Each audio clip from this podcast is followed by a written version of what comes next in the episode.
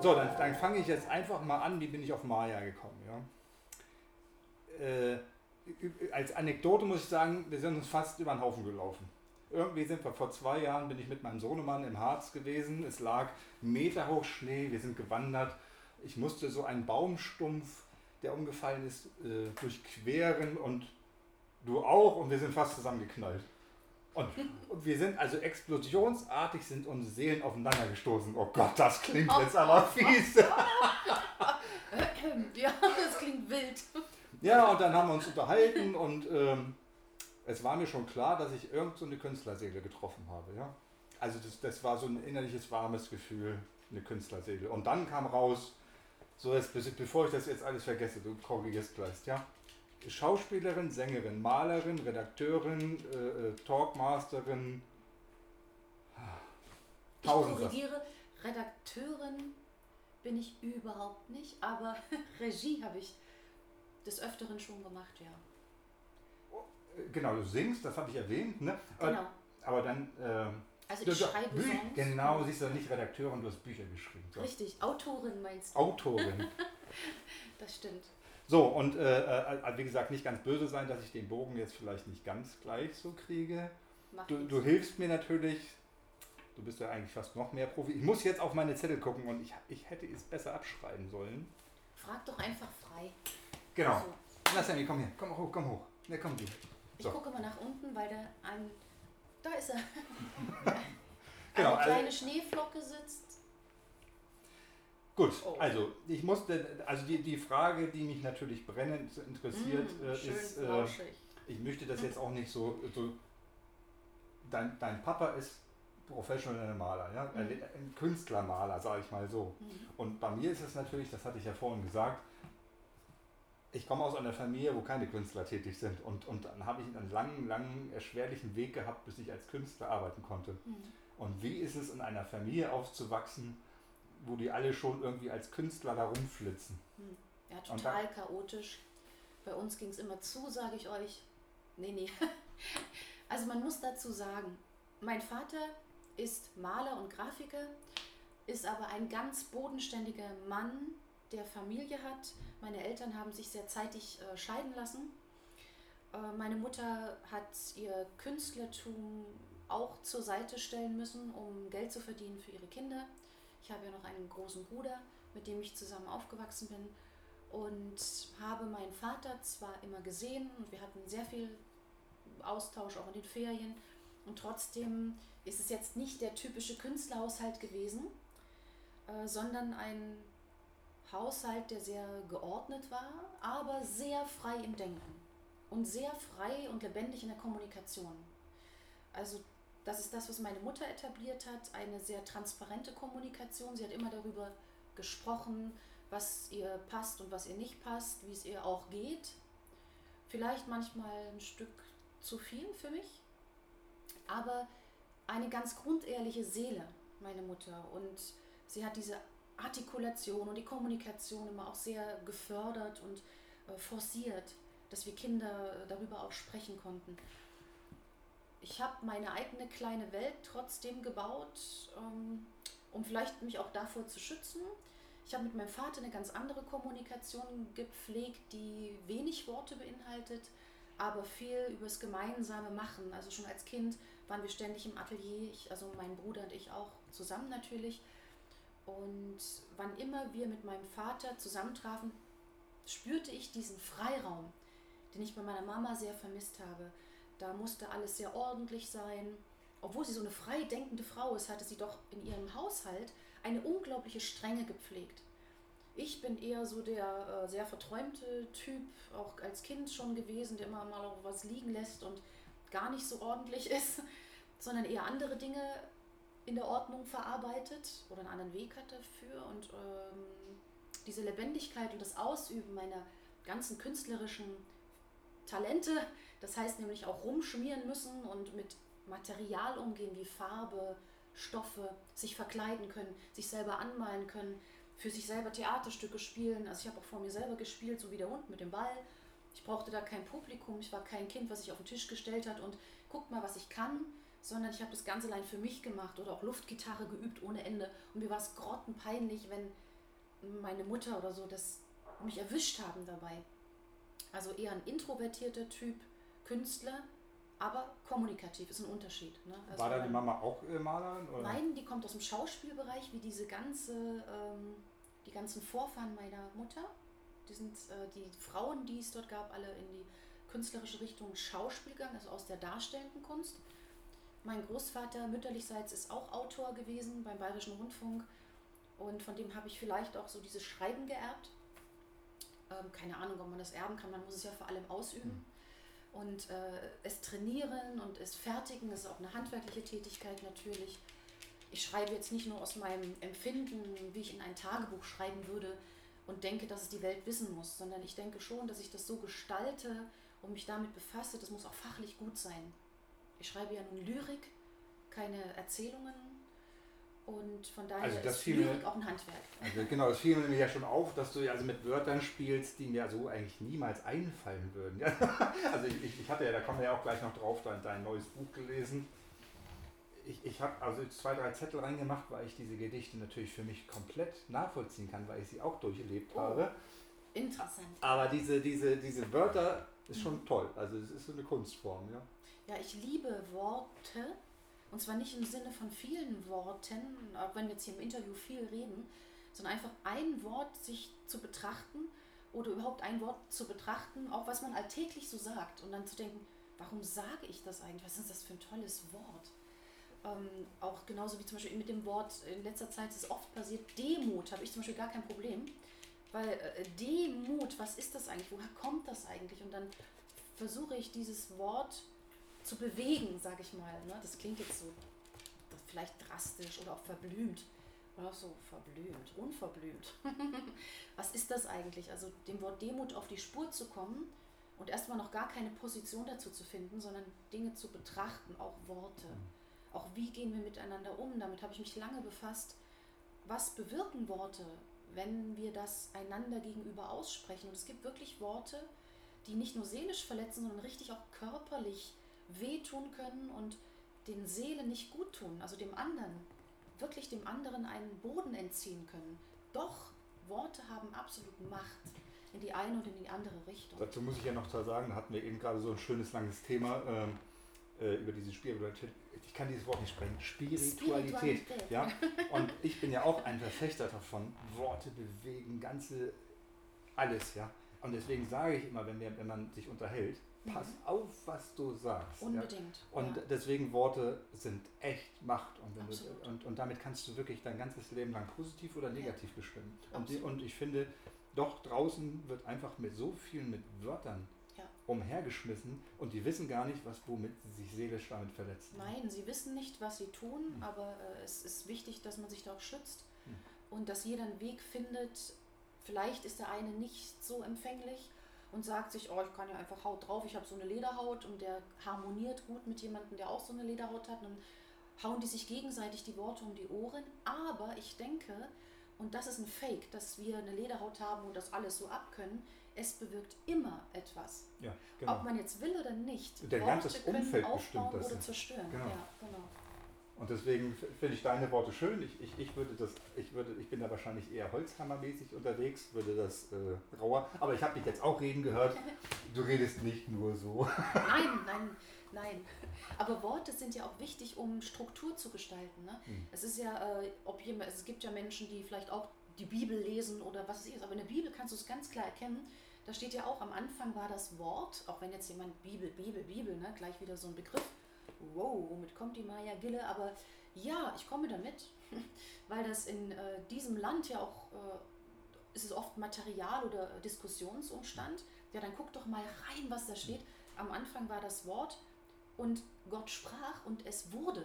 Und das ist ja auch in deinem eigenen Leben so, du sprichst Dinge aus und die werden so. Und man hat genau. nachgewiesen, und da muss man auch gar nicht sagen, Mann, probier es selber aus. Du sagst deinem Partner immer wieder, wie dumm und wie hässlich ist und er wird so. Und genau. zwar vor deinen Augen. Genau der ist nicht so. Aber man muss es erkennen, wie der andere ist, nämlich wie er wirklich ist, und dann auch Worte finden, die lebendig machen und fördern und ermutigen. Und wie viel Zerstörung passiert, weil wir das nicht begreifen, dass in dem Moment, wo wir ein Wort anwenden, es Substanz wird.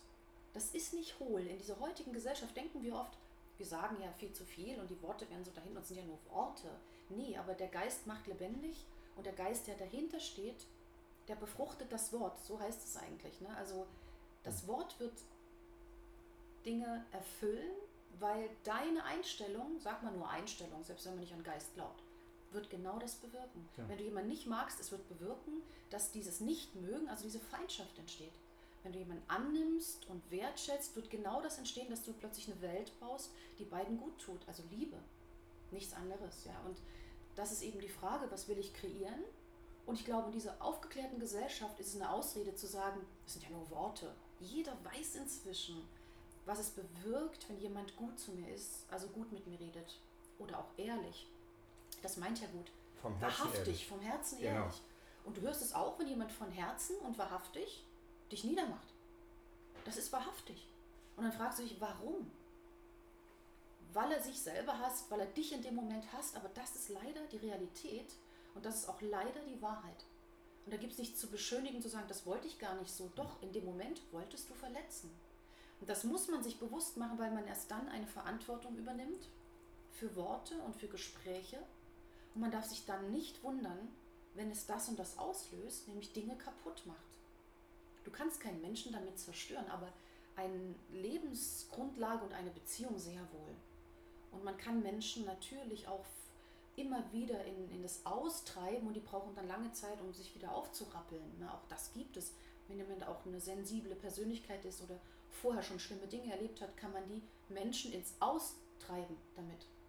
Und ich glaube nicht, dass es sinnvoll ist, so Worte anzuwenden. Also weder als Commands, also die Leute, die jetzt Instagram sehen, wie leicht ist es, sowas zu tippen. Ne? Das macht so die Hand, gucke ich gar nicht hin. Genau. Aber du bist es, der es tut. Und die Verantwortung ist, du wirst es in deinem Leben wiedersehen. Dem macht es nichts aus, über dem du das vielleicht sagst. Aber es kommt in deinem Leben auf jeden Fall zum Vorschein. Also alles, was du aussendest, kriegst du wieder, ganz klar. Ja, in Form von anderen Dingen. Ja. Dann, wo es dir vielleicht wirklich wichtig ist, genau. dass dich jemand akzeptiert und liebt. Und dann wird das nicht eintreten können, weil du dich selber so verbaust.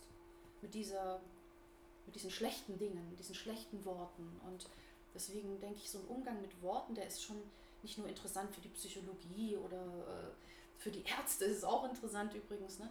ähm, kreiert ja auch den Körper äh, und nicht nur zwischenmenschlich in Beziehungen, Liebesbeziehungen, sondern auch in der Kindererziehung, aber eben auch in der Kunst.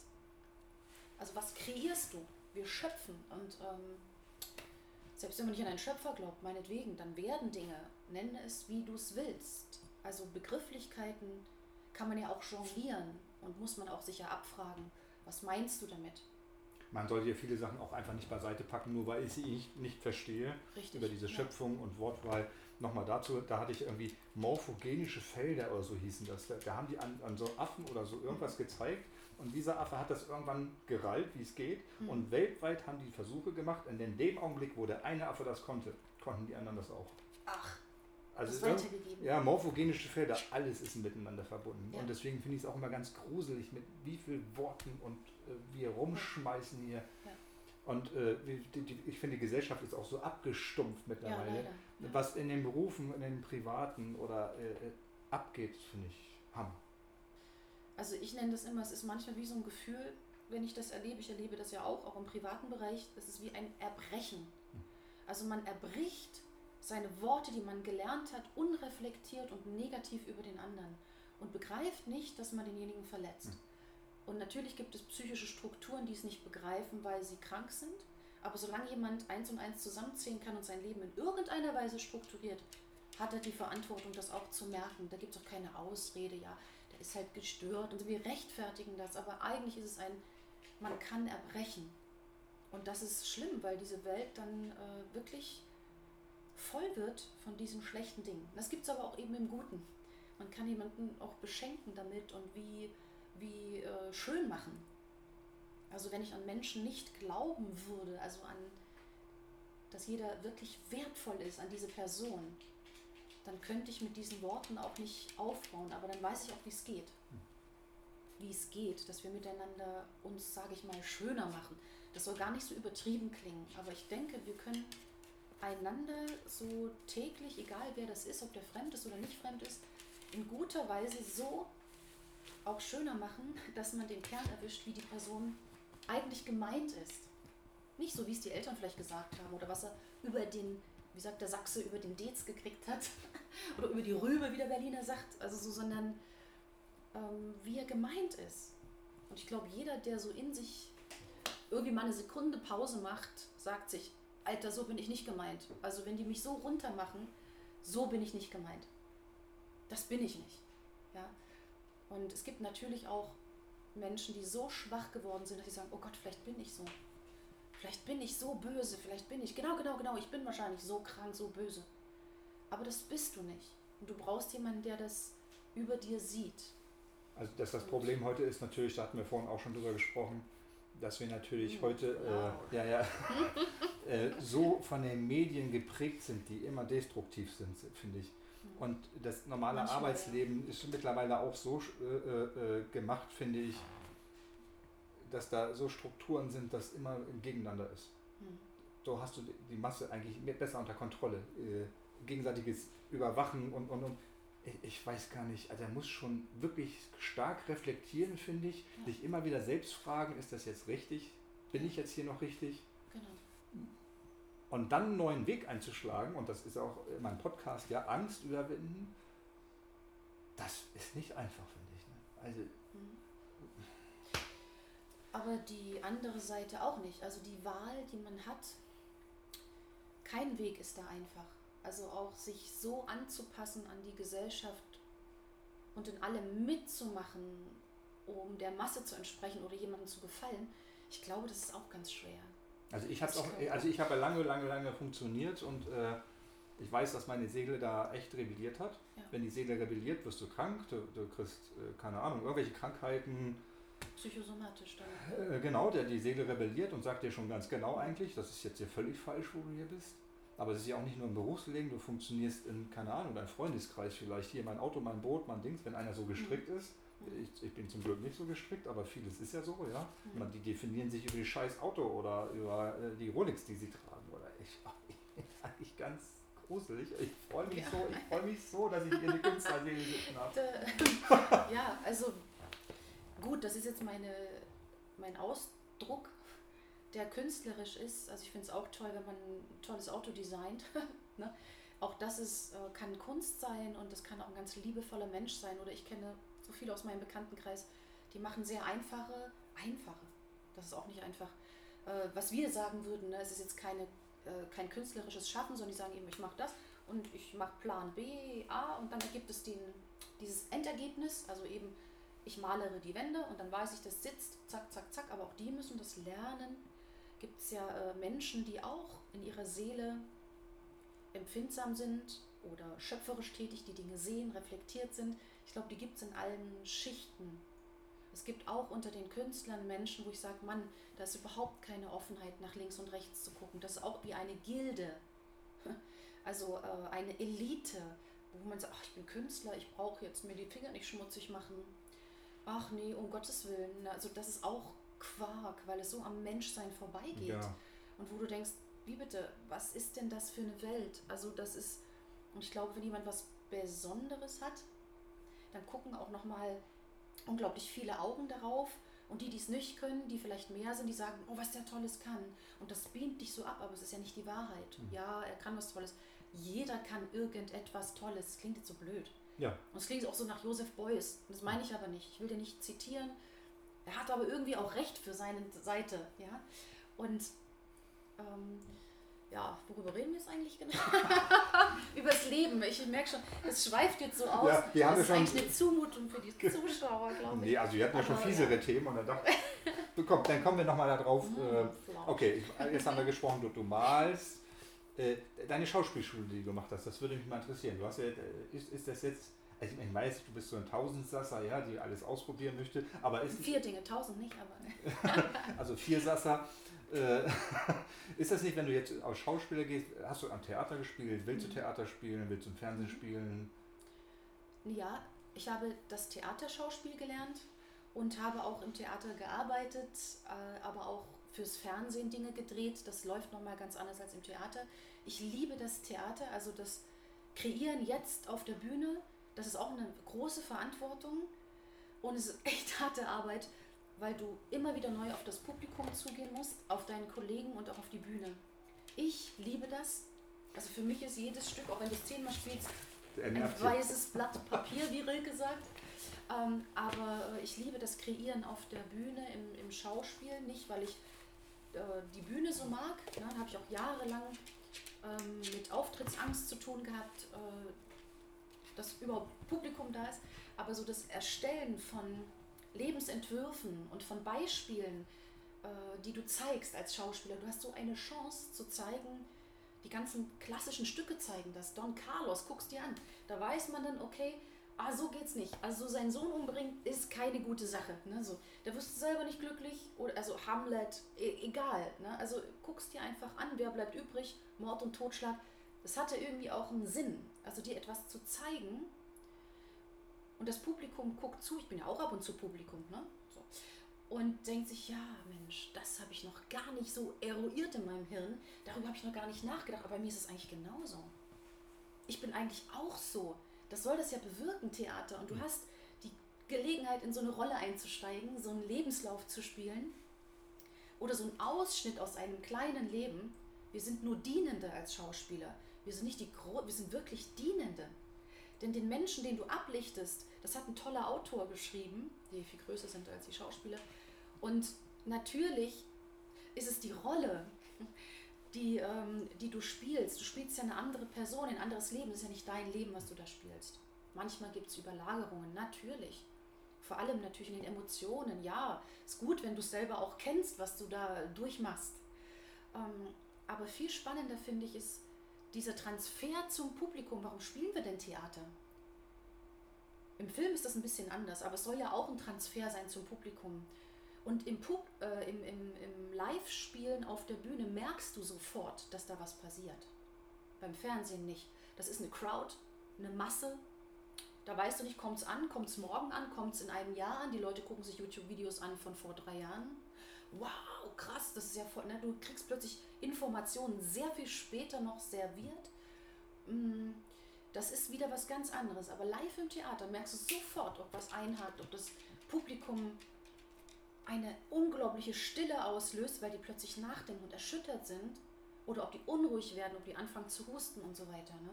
Du merkst alles. Du merkst, ob du es gut spielst oder nicht, ob du es rüberbringen kannst oder nicht. Ob der Regisseur sich einfach mal hat was einfallen lassen, was er so unglaublich cool fand, weil er wieder nicht am Publikum dran ist, das gibt es auch, eine moderne Inszenierung, wo du denkst, what? Ich verstehe die Geschichte nicht. Die haben alle irgendwie sieben Rollen auf einmal, keine Kostüme, sondern nur so eine schwarze Rampe. Ich bin ein großer Fan des klassischen Theaters. Also so ganz konservativ, aber es muss schon gut sein. Ne? Also mit gut meine ich, es muss schon rüberkommen und lebendig dann kann ich auch Abstriche da machen. Aber an und für sich denke ich, wenn jetzt das Publikum wirklich nichts rafft, weder emotional noch im Verstand, wozu dann? Also ich muss, ich muss immer sagen, ich muss echt den Hut ziehen.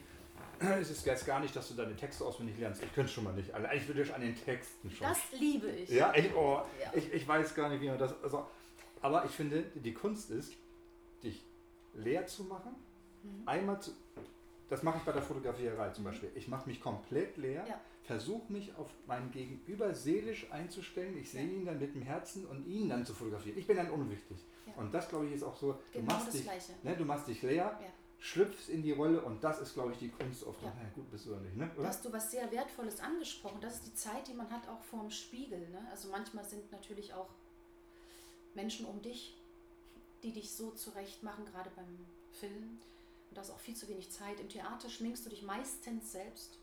Gut, bei großen Dingen natürlich, im großen Theater auch.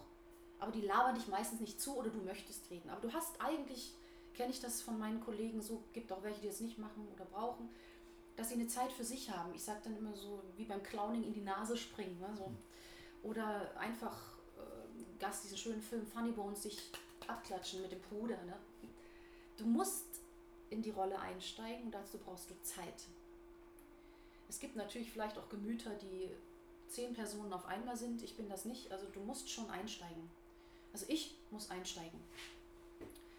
Und ähm, Das hast du beim Film in sehr kurzer Zeit, aber das hast du eigentlich in allen Dingen, die man tut. Man braucht sowas wie so eine Einstimmung. Also auch in der Musik hast du deine Zeit vorher, wo du sagst, ey, alle müssen die Klappe halten. Da wird auch nicht miteinander irgendwie geredet und äh, was weiß ich, sondern es gibt so ein paar Minuten, in, der, in denen du dich zentrierst. Ne?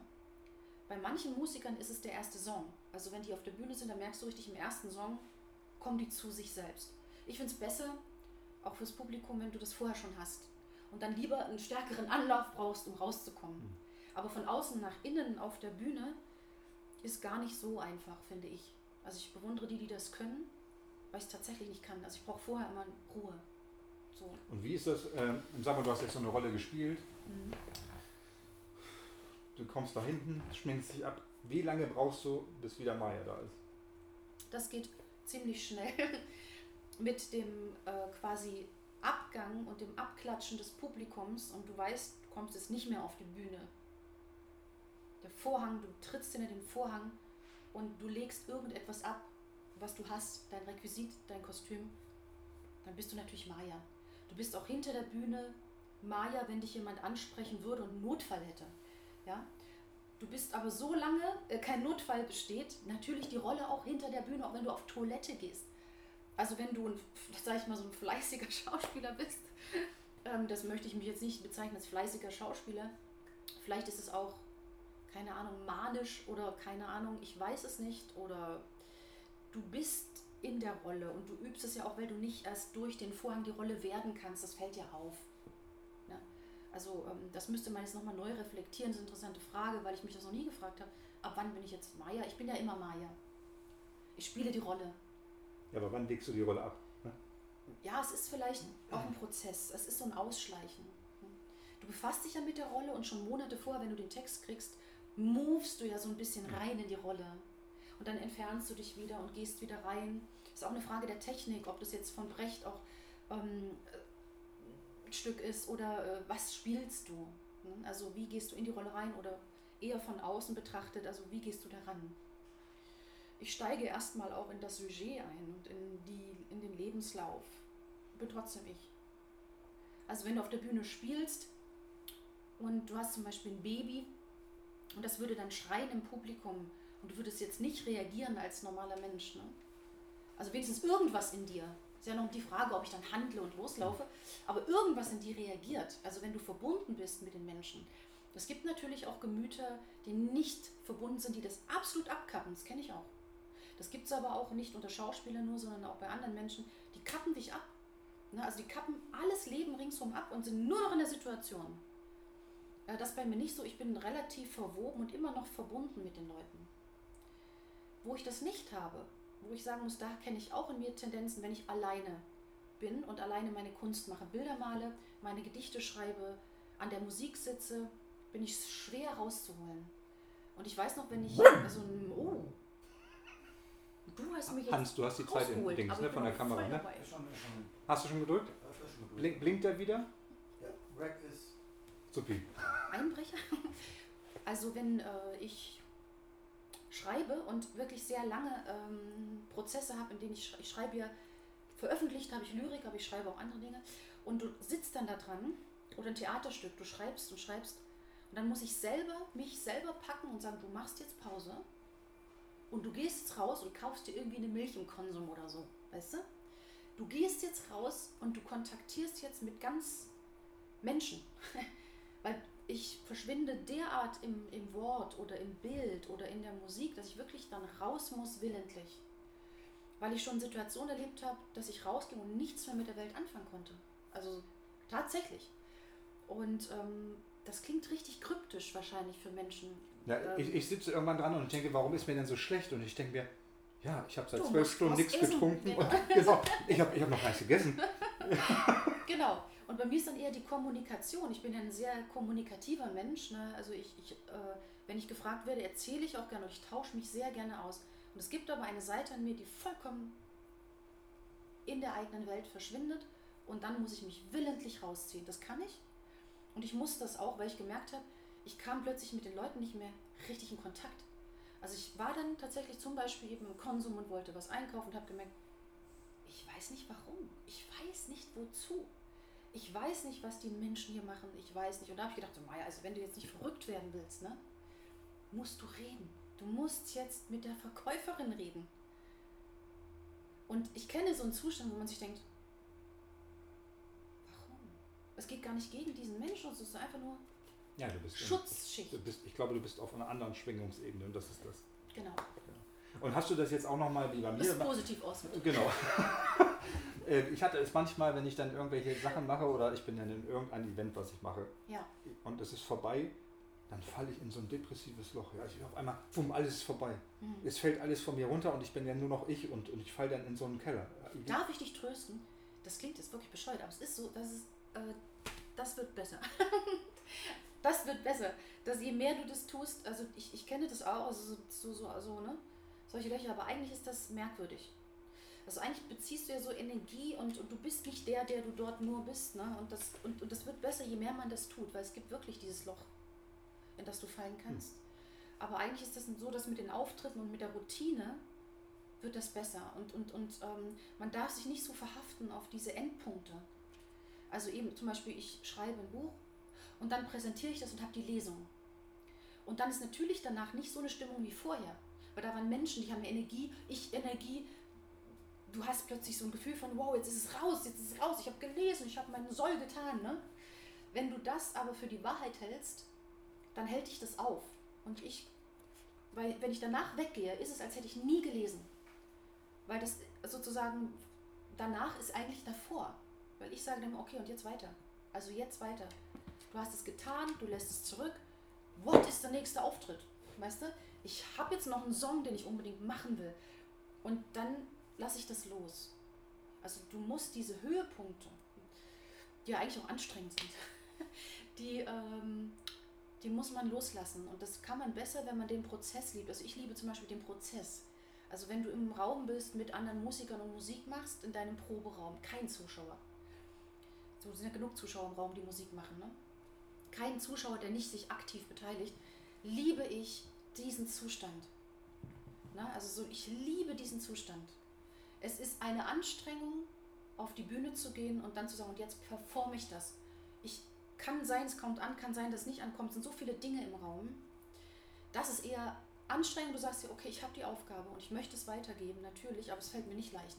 Leichter fällt es mir, in diesem Prozess wieder dann zu sein, zu sagen, und jetzt schreibe ich wieder zehn neue Songs und setze mich dran oder ich male jetzt wieder ein neues Bild.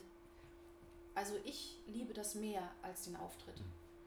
Aber ich glaube, wenn man den Auftritt liebt, ist es wirklich schwer, dann nicht in dieses Loch zu fallen. Und da hilft, dass man sich sagt, okay, es war nicht der letzte Auftritt, ich bereite einfach meinen nächsten vor. Verstehst du so? Es ist ja nur uh, on the top of the wave. Ich erkläre das immer so. Ich war in Neuseeland und ähm, ich bin vorher noch nie gesurft, also außer mal als Kind so Windsurfen, aber jetzt nicht wirklich Wave Riding. Und wir lagen auf dem Brett so zehn Leute nebeneinander, die ich alle nicht kannte. Da wird auch nicht gesprochen, da wird auch nicht geflirtet, alles, was die Leute sich vorstellen. Vielleicht hinterher dann. Also, aber so zehn nebeneinander und du liegst auf dem Wasser. Und diese Spannung auszuhalten, wie eine Katze vom Sprung, du liegst nebeneinander und da passiert erstmal nicht, dass die Welle kommt, sondern dass diese, diese, dieser Moment davor. Und dann siehst du, wie sich was aufbaut und du weißt, du musst die jetzt reiten, diese Welle. Aber der Moment, in der du die Welle quasi hast und oben auf bist, ist ja total short. Das mache ich auch schon, so ein Dinglisch einzuführen. so, äh, der ist total kurz, dieser Moment. Der ist so kurz, dass du denkst, das war's jetzt. Ne? Aber dieser Prozess darauf zu warten, den fand ich am spannendsten. Alles andere war nur noch Aufregung und. Ne? Aber eigentlich für mich war das Schönste dieses Aushalten und gemeinsame Warten diese Verbundenheit und, und dieses auch, du bist trotzdem für dich da. Und wenn die Welle kommt und du packst es nicht, bist du raus, ne? So, klar, aber also ich verstehe das, dass jemand sagt, für mich ist das die Krönung quasi natürlich auf der Welle. Also okay. bei mir ist einfach, ich habe immer so viele Sachen im Kopf und wenn du der künstlerisch tätig bist, ich sag's jetzt mal, dann ist das ja auch so ein bisschen kreativ geistig und, und der Geist braucht ja keinen Schlaf und nichts. Und ich merke ja, dann irgendwann, stimmt. der ah, Körper okay. macht Schlaf scheiße, ich muss jetzt mal schlafen. Und ich gucke auf die, so. boah, shit, 3 Uhr morgens. Und, oh Mann, das und Sammy muss um 8 Uhr raus. Und Ja, das stimmt allerdings. willkommen in der Reality. willkommen im Alltag. Also natürlich, du hast recht, das sind ja auch so Ausnahmesequenzen, ne, in denen du wirklich so im Flow, und ich arbeite ja auch grundsätzlich im Flow. Also wenn du nicht in den Flow kommst, lass es lieber sein. Genau. Also irgendwann, und, wenn und du, hast es ja auch gesagt, du hast es eher auch nachts, ne? Ja. Genau. Also bei mir ist es so gerne, ab, ab 12 Uhr fängt es an ja. und dann wird es interessant, dann weiß ich, das schlafen alle, es geht mir keiner mehr auf den Senkel genau. und ich kann da einfach machen. Und dann musst Stille, du für dich sein, das genau. geht. Ja. Und ähm, ich kann auch tagsüber arbeiten, aber äh, es braucht tatsächlich dieses immer wieder in den, in den Flow kommen und dann ist es auch effektiv. Es gibt so eine Zeitspanne, die ist übelst effektiv, ne, wo du denkst, oh, ich kann sechs Bilder nebeneinander malen, zack, zack, zack oder genau. so. Oder ich habe plötzlich zehn Gedichte, wuff. Und natürlich ist es eine Trainingssache. Das ist ja wie beim Laufen, den Flow, den erwischst du auch erst, wenn du eine Weile trainiert hast. Nicht so, ja, wie komme ich denn jetzt bitte in den Flow? Das ist ja auch Käse, ne? Aber ähm, du musst es schon trainieren. Was bist du denn heute für eine Nervsau? Ein Flow. Hans, du hast das im Blick, ne? Ein Flow, ein Snowflow. Du bringst uns ein bisschen aus dem Konzept. Das ist vielleicht doch, richtig so, vielleicht weißt, ahnt er was. Also dann nutzen wir diese Chance jetzt für die nächste Einleitung, sonst wir können uns wahrscheinlich auch schon zehn Stunden unterhalten. Jetzt muss ich noch mal ganz kurz auf deine Musik. Ja? Gerne. Äh, mein Herzstück, ja. Ist, ist das jetzt eigentlich Schau, ist Schauspieler gleich auch Musik oder war das jetzt einfach eine parallele Geschichte, die du gemacht hast? Oder wann, ab wann hast du denn gemerkt überhaupt, okay, ich, ich klinge jetzt nicht so scheiße, meine, meine Stimme ist schön, ich mache jetzt mal Musik? Das habe ich nie beurteilt. Ich habe Musik geliebt, seit ich auf der Welt bin und war sehr, als ich schon als kleines Kind ähm, war, konnte ich schon singen, habe gesungen klassisch und war da gleich in einem Kinderchor, in einem sehr mobilen Kirchenkinderchor und wir haben in sehr großen Kirchen gesungen und da habe ich äh, den ersten Kontakt mit Bach gehabt. Der erste war mit Vivaldi. Meine Mutter, als ich schwanger war, hat immer Vivaldi gehört. Das konnte ich dirigieren schon, Ach. sozusagen, ne, die vier Jahreszeiten. Tchaikovsky natürlich und ähm, hatte da mehrere Erlebnisse in der klassischen Musik, auch beim Singen, dass ich gemeint habe, Engel zu hören. Und das war für mich, also mich hätte gar niemand fragen können, warum singst du oder findest du deine Stimme schön? Das habe ich nie gedacht. So, sondern ich musste es einfach tun und habe es geliebt. Und habe dann auch ziemlich bald Klavier gelernt und erst Flöte. Und ich habe dieses Zusammenspielen, das war für mich mein Familiengefühl. Also andere haben das, wenn die mit ihren Familien zusammen irgendwas machen. Bei mir war es so, meine Familie war dort unter diesen ähm, äh, von einer Kantorin geleiteten Chor und in der Flötenmusik. Und da habe ich mich wohlgefühlt. Da habe ich schon immer die Zeit vergessen. Also das war einfach mein Ding. Und ich kann dir gar nicht sagen, warum, sondern es war schon immer da. Und auch mit meiner Großmutter haben wir viel gesungen, mein Bruder und ich. Und also es ist eigentlich schon immer, was ja, sie begleitet hat. Es war immer da. Ne? Erklären, ne? ja. Und auch am Klavier zu sitzen, das war für mich eine, auch eine Erholung. Also so wieder meine eigene Welt zu haben und der Raum zu geben. Also irgendwie was zu empfangen, vielleicht, keine Ahnung, wenn wir es jetzt spirituell ausdrücken, weil ich habe da was empfangen keine Ahnung. Das finde ich ja toll, dass du Klavier spielst. Mit, das ist so eine Sache, ah, ich sehe mich immer da, wie ich dann spiele, ja. Ich selbst würde mich als völlig untalentiert dafür bezeichnen, aber ich finde es immer toll. Klavier spielen. Also wenn ich mir jetzt mal irgendeinen Wunsch aus Klavier spielen, das wäre irgendwas was toll. Und Gitarre finde ich auch toll. Kannst du, kannst du hinkriegen. Das ist einfach nur anfangen, üben, machen. Und du wirst ähm, erleben, du kannst es dir zunutze machen, ne? egal wann du anfängst. Also ich würde niemals einem Menschen sagen, ah, so ist zu spät und zwar für gar nichts. Das ist nicht zum Sterben und zum Leben zu spät, ist doch völliger Quark. Also ich habe ja mein Keyboard hinten und dann hole ja, ich das raus das. und klempe einfach noch drauf rum, ohne irgendwelche Noten. Es ist einfach nur, ich höre diese Geräusche und es gefällt mir jetzt hier, was ich Genau, das, das finde ich toll. Und es gibt eben Menschen, die das, ähm, äh, die das, die das machen und das unterhält sie und das finden sie auch richtig gut, ne? Und da kommt auch richtig was an. Und es gibt Menschen, die, die äh, sich ausdrücken müssen darüber. Und bei mir ist es auch so, es gibt Dinge, die kann ich nur über meine Lieder sagen, wenn ich sie singe. Die würde ich jetzt anders so nicht beim Namen nennen. Und das ist genauso, wenn diese Sprache aufhört, schreibe ich Gedichte. Und wenn das aufhört, muss ich Bilder malen. Also es gibt immer irgendwas, wo ich sage, ich kann dafür keinen normal umgangssprachlichen Ausdruck finden. Und weil ich kein Wissenschaftler bin, vielleicht würde ich, wenn ich ein Wissenschaftler wäre, so richtig äh, irgendwie Arzt oder ich weiß, ich würde es dann so ausdrücken. Aber ich habe, mich hat diese Sprache der Musik schon immer erfasst. Das ist ja nicht mal nur eine Sprache, das ist ja eine Bewegung. Ne? Also ich bin auch mit dem Tanz sehr verhaftet und verhaftet, das klingt auch interessant. Aber es stimmt fast, es klingt fast, es ist fast so, weil ich schon als Kind hatte ich, und das habe ich auch alles aufgeschrieben, ich habe als Kind angefangen schon zu komponieren.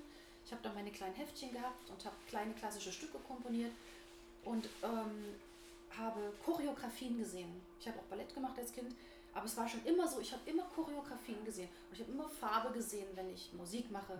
Und äh, wenn ich Farben sehe, höre ich Musik. Und wenn ich Musik mache, sehe ich Tanz.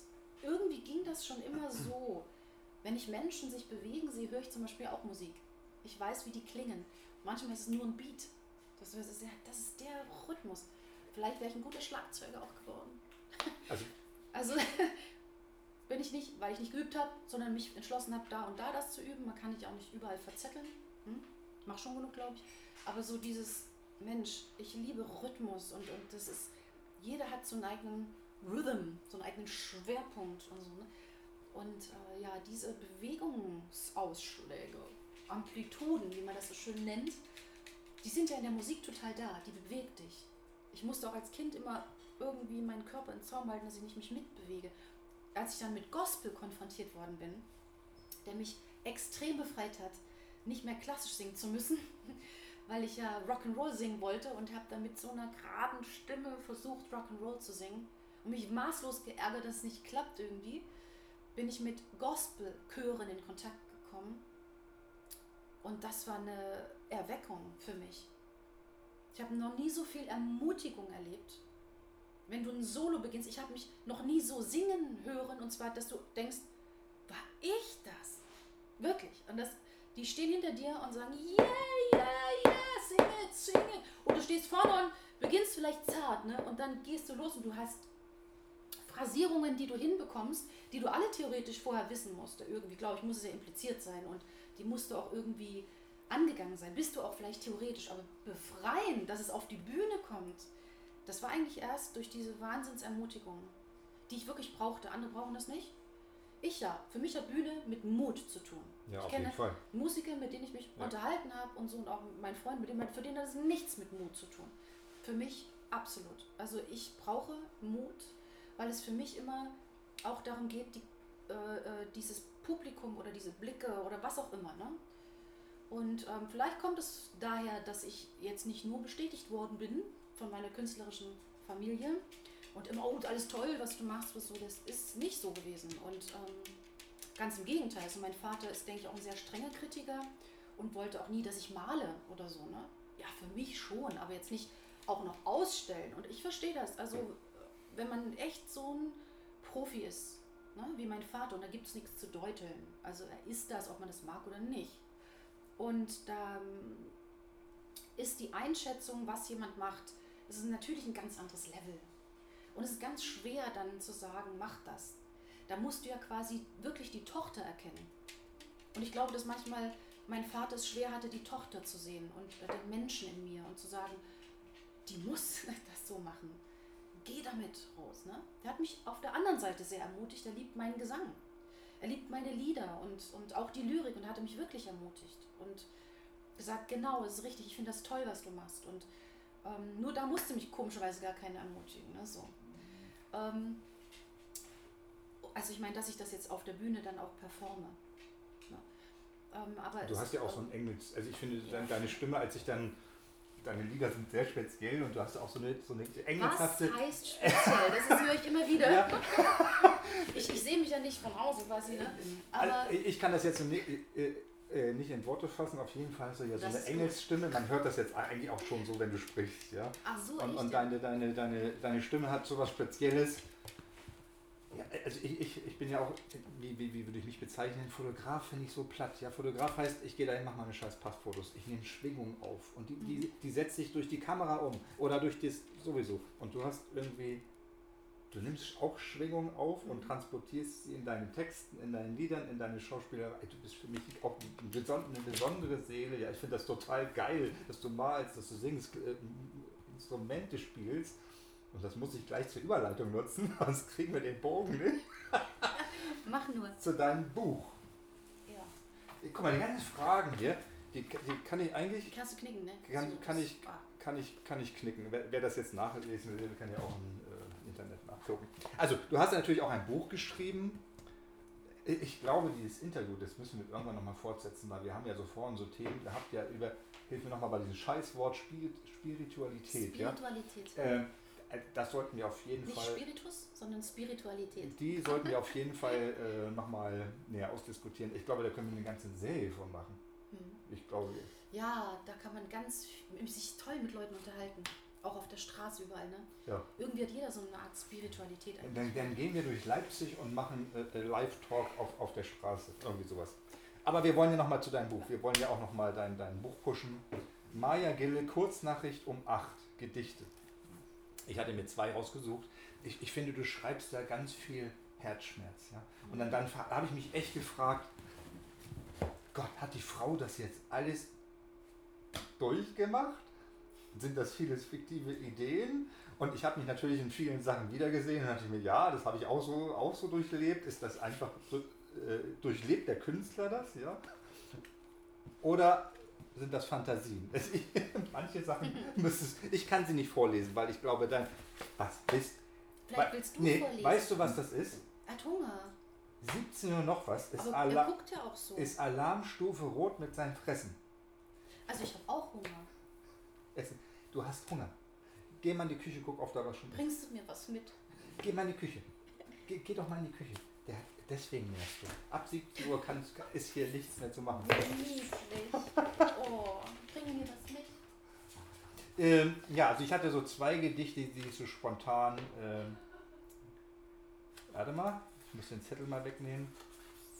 Hätte ich in der Schule neben dir gesessen. Fand, hm. fand ich ganz toll. Es ist interessant, dass du das ausgesucht hast. Und was habe ich noch so spontan? Äh, ich saß mal neben dir. Mhm. Ach ja, ich wollte die Frage noch beantworten, ob es autobiografisch ja. erlebt ist. Die Frage ähm, bleibt geheim. das, das war auch die richtige, das war doch die richtige Antwort. Eigentlich wird es nichts anderes. Es gibt ja dieses lyrische Ich und dann gibt es und so weiter. Äh, aber nun, das kann der Leser entscheiden. Das werde ich natürlich nicht verraten. ähm. Aber ja, manche Dinge muss man erstmal selber erlebt haben, um sowas schreiben zu können. Also es ist immer ein Anteil dabei, logisch. Die Bilder, woher die kommen und so weiter, das ist ja auch, ähm, ja, das sind andere Fragen. Aber ich glaube, es ist auch nicht wichtig, also in der Lyrik zu wissen, ob es jetzt autobiografisch ist oder nicht. Interessiert die Leute natürlich immer, ne? Weil Menschen immer von einem was so wissen wollen.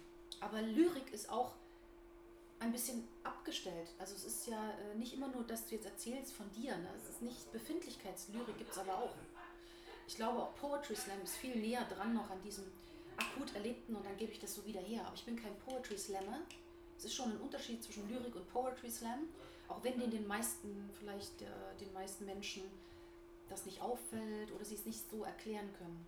Aber frag einen Lyriker, ähm, Lyrik ist nicht Poetry Slam, sondern es ist eine eigene Kunstgattung. Und von daher ist das Selbsterlebt eigentlich Unterkategorie, ob du es erlebt hast oder ob es andere erlebt haben. Also ich fand deine, mit manchen ist okay, war schwierig für mich, weil ich jetzt...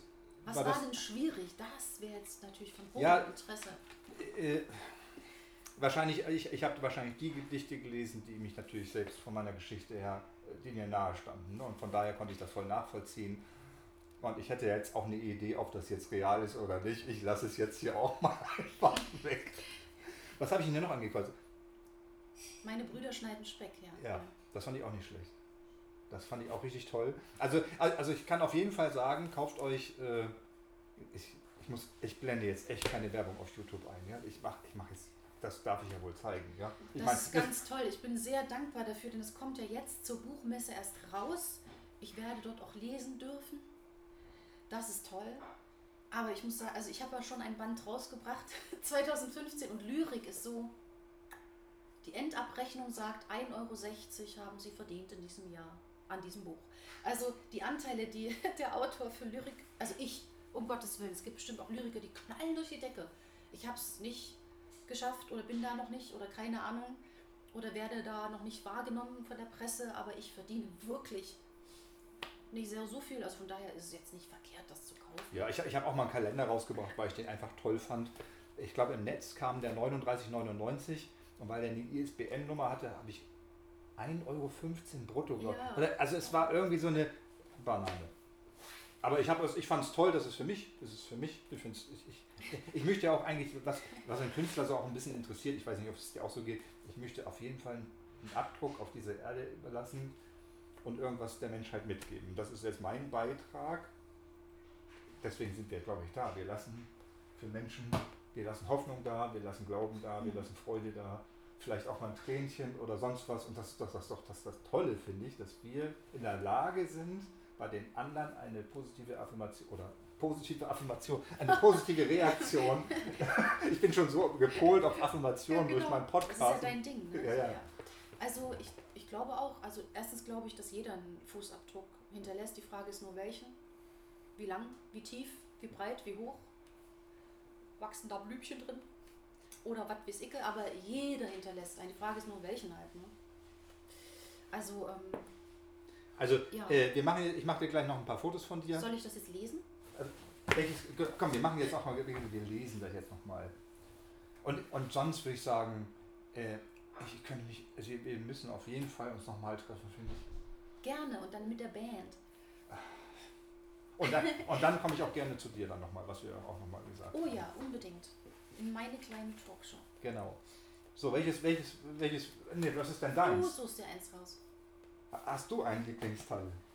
Ja, aber das ist ganz kurz. Das ist nur so kurz. Also vielleicht lohnt sich das nicht so richtig. Dann liest du deinen Lieblingsteil und, und äh, warte mal, was? Nee, hätte ich in der Schule neben dir gesessen oder. Tja, weiß ich nicht. Ja, dann lese ich das doch mal, ne? Warten das? Okay. Achso, oder das Blaue, was, was du magst, rot oder blau. Okay. Also blau mag ich eigentlich lieber. Ich dann, liebe nimm, dann nimm das die Blaue. Farbe blau mag ich total gerne. Ja, dann nimm das Blaue, dann soll das Blaue so sein jetzt. Mhm. Ähm, das Gedicht habe ich geschrieben, ich sage ich ein bisschen was dazu, um das Autobiografische, weil es dich einfach so interessiert. Äh, als ich jemanden wieder traf, der nach einer langen Reise zurückkehrte und ich darüber nachgedacht habe, was wäre jetzt eigentlich wenn wir zusammen irgendwie schon eine Vergangenheit hätten, also uns in der Schule schon kennengelernt hätten. Wie wäre das heute gewesen? Warum rennt man so aneinander vorbei oder warum entscheidet man sich, obwohl man jemanden vielleicht sehr, sehr mag, doch nicht für den? Warum entscheidet man sich für den, für den man sich entschieden hat? Und ich habe über alles Mögliche danach gedacht. Und eigentlich passen wir auch überhaupt nicht zusammen. Also ich gehöre nicht in seine Welt und er nicht in meine oder irgendwie, nenn's wie du es willst. Aber ich habe versucht, diesen Gedanken überspitzt zu denken, was wäre, wenn er mich interessieren würde. Und das verrate ich jetzt wirklich, normalerweise rede ich gar nicht vor den Gedichten. Es sei denn, die sind politisch angehaucht oder so. Also keine Angst, also politisch angehaucht, ich habe da irgendwie eine, keine Affinität dazu. Aber ähm, das wäre über den Fall, was wäre, wenn. Genau. Hätte ich in der Schule neben dir gesessen, wäre mein Liebesbrief unkompliziert in deiner Federmappe gelandet. Jetzt bist du da und deine Antwort ist, ich muss deine Kinder tragen, Grillgut essen, Plastebälle nach den Katzen werfen, deine Frau anlächeln, wenn sie meinen Blick zu dir erwischt. Sicher ist ihr dein Aufenthalt. Sie nennt mich Wanderdüne, Nebel. Aber ich bin stetiger Regen im Herbst tue alles für nur diese zwei Küsse beim Begrüßen und beim Verabschieden. Halte meine Wangen hin und jedes Mal zögerst du, möchtest meinen Mund. Wolkenbrüche sind in unserer Umarmung, weil wir nie ganz alleine sind. Ich rede viel, wenn du mich flüchtig und bestimmt berührst. Rücken, Seiten, Po. Dein Handgriff möchte mein Nachhausegehen verzögern. Vielleicht, weil wir uns lange nicht gesehen haben.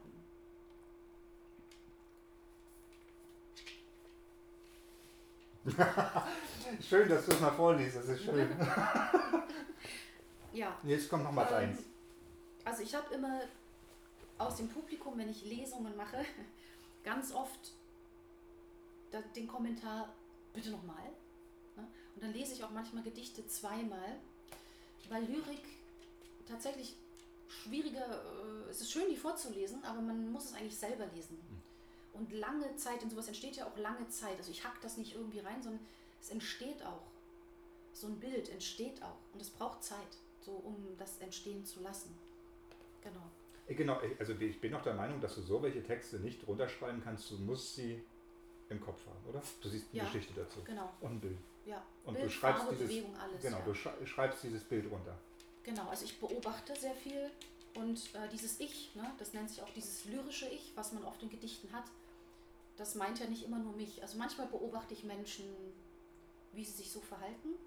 Und mir fällt viel auf, was vielleicht anderen jetzt nicht so bewusst auffällt, die im Schauspiel verankert sind, die werden wissen, was ich meine. Dir fallen Details auf. Eigentlich nur Details, die in einem großen Zusammenhang stehen. Aber äh, ich habe ein Gedicht auch in dem alten Buch. Sie ist nur deine Freundin. Ja, das ist nicht meine eigene Geschichte gewesen, aber äh, so dieses Männer sagen dann, das ist doch nur eine Freundin. Und du siehst, wie der Körper spricht zu dieser Frau, äh, diese zufälligen, scheinbar zufälligen Berührungen, die Stimme geht, und das ist auch bei Männern und Frauen so gleich. Mm, man sieht das, man spürt das. Aber derjenige sagt, Quatsch, das ist doch nicht so. Ne? Und so ein bisschen ist diese Geschichte auch. Das ist alles eine Geschichte, die ich auch beobachte zwischenmenschlich. So. Also viel kommt aus der Beobachtung, nicht immer nur aus dem eigenen schrecklichen Erleben meines Liebeskummers. Mich interessiert viel mehr das Verhalten und äh, das sieht man ja auch in meinen Gedichten. Hm. Also menschliches Verhalten interessiert mich einfach total. Also wie gesagt, hätte ich jetzt Kunst nicht gemacht, wäre wirklich das andere noch gewesen, Medizin. Weil es auch mit dem Verhalten zu tun hat. Ich meine, es ist nicht so diese schlöde Medizin, die sagt, dein Knie ist kaputt, dann gucken wir mal, was da die Kniescheibe und die Bänder und die Sehnen und die übrigens, ah, was ist denn da hinter der Patella und so, weißt du, so nur isoliert, sondern warum ist der krank? Also auch nicht nur Psychologie, sondern irgendwie so ganzheitlich. Schamanismus, nein, keine Ahnung, ja. ja schon, so auch die Logik in der Medizin, die ist auch in der Lyrik, du musst schon auch eine Logik oder eine Nicht-Logik, nennst wie du es willst. Ich nenne es Logik, da würde mir ein sicher auch andere Schriftsteller widersprechen, die äh, nicht so schreiben, aber für mich ist schon eine Logik drin. Und es ist auch ein Aufbau, das ist schon mal die Logik. Dass es eine Struktur hat und dass es auch worauf hinführt und auch nicht noch ein Satz dazu ist. Das ist auch eine logische, technische Komponente zum Beispiel. Wie eröffne ich das Gedicht? Wie beschließe ich das Gedicht? Gebe ich noch einen Nachsatz? Es gibt so Gedichte, die machen immer noch einen Nachsatz. Quasi die Erklärung der Gefühle. Sowas mag ich nicht so gerne, nee. wenn mir so die Emotionen schon vorgeschrieben werden. Ne? Und ähm, oder auch, du guckst, dass nicht zu viele äh, Adjektive darum wirren und so weiter. Also, genau, ich wollte ja, ich sollte, ich sollte, ich wollte. Dein eigenes. Favorite. Na gut, okay. Dann tue das ich das ganz kurze. Ja. Ich muss es suchen, denn das Buch ist ja neu. Ich könnte auch im Inhaltsverzeichnis nachschlagen. Das würde aber noch länger dauern. Du siehst, ich habe ein bisschen gemarkert. Ja, ich sehe es, ich bin noch ganz erstaunt. Also so, ich bin ganz abgelenkt von diesen Fünf Sekunden. Markieren. Muss ich das äh, restarten. Ach echt? Ja. Kann ich nicht ein. Dann ach, live geht wahrscheinlich. Auf Wunschwachen haben wir noch angehalten. Okay, vielleicht geht es ja gleich weiter. Ähm, Dann laden wir es gleich hoch. in Storytime, ne? Ja, genau, in Storytime. Gut. Und wie kann man noch eins machen? Moment, Moment. Ist es hier auf dem? Ich, glaub- machen wir starten dann noch eins? Müssen wir suchen. Ja, dass wir uns zumindest verabschieden können. genau, wie macht man den live wieder an? Ich, bin ja was aus. Das kann ich ja rausschneiden. Bip, bip, bip. Ach, äh, das ist das Teilen, Ah, ne? ah, Hier. da, links oben. Ah, okay. Warte mal hier. Bon. Ich habe das nur bei Facebook einmal gemacht. So, jetzt geht's los. Ich benutze in meinen Gedichten ganz oft Worte, wenn mir die deutschen Worte ausgehen, und zwar auch nur dann, muss ich dazu sagen, nicht weil ich irgendwie so toll klingen möchte, sondern, oder weil es so affektiert wäre, sondern weil mir ein Bild in einer anderen Sprache wirklich genau das ausdrückt, emotional, was ich meine. Und da ist mir die finnische Sprache sehr nahe gekommen in den letzten Jahren. Und Satuma, das heißt eigentlich Feenland, übersetzt und ist auch ein, äh, eine Bezeichnung für den finnischen Tango. Äh, ich meine aber gar nicht jetzt nur den Tanz und diese Art Musik, sondern dieses Satuma, dieses unglaubliche Wort. Und für das, was ich sagen wollte, über diesen Menschen, den ich sehr liebe, hat nur dieses Wort gereicht. Und ich verknüpfe das mit dem Bild für Finnland, blau-weiß, die Farbe finnischen Nation. Satuma, ich kann dich nicht mehr lieben, als ich lieben kann. Wind, Wald, Wasser, Schnee und Himmel, blau und weiß.